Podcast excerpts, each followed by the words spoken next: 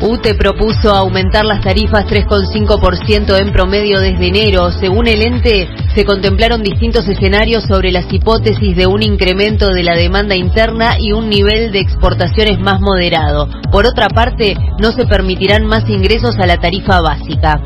Rusia activará una fábrica de fusiles Kalishnikov en Venezuela a partir del 2022. El contrato para la ejecución de la obra fue firmado en 2001. Representantes venezolanos viajaron a Moscú para explicar el estado actual de la obra.